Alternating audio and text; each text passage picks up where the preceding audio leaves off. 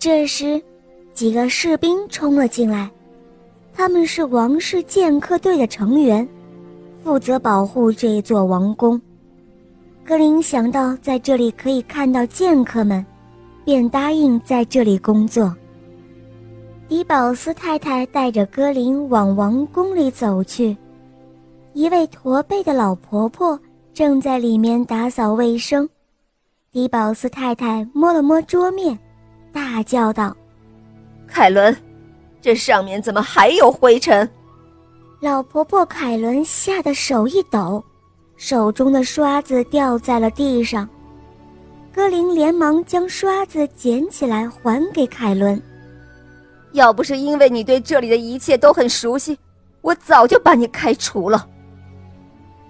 迪宝斯太太继续咆哮着。说完，迪宝斯太太又拍了拍手，喊道：“都出来！”只见三个女孩跑了出来。他们是你的同伴，迪宝斯太太说。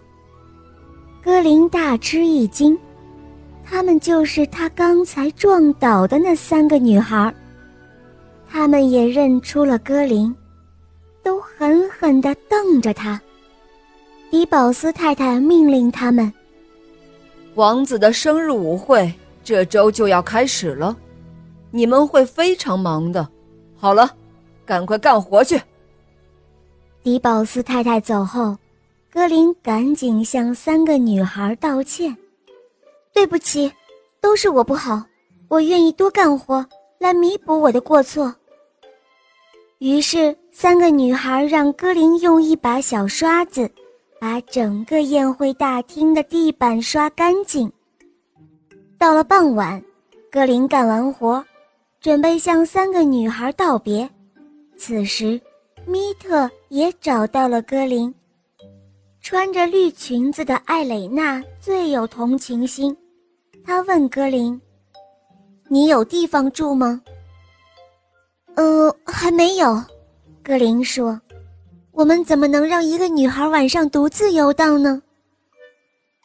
艾蕾娜着急地对另外两个女孩说：“让她和我们一起住吧，反正还有一张多余的床。”云妮想了想，走到格林身边问：“你有钱吗？”格林掏出几枚硬币，当做房租。我们一起回去吧，艾蕾娜高兴地对格林说。但歌林回答道：“我还有点事，稍微晚一点回。”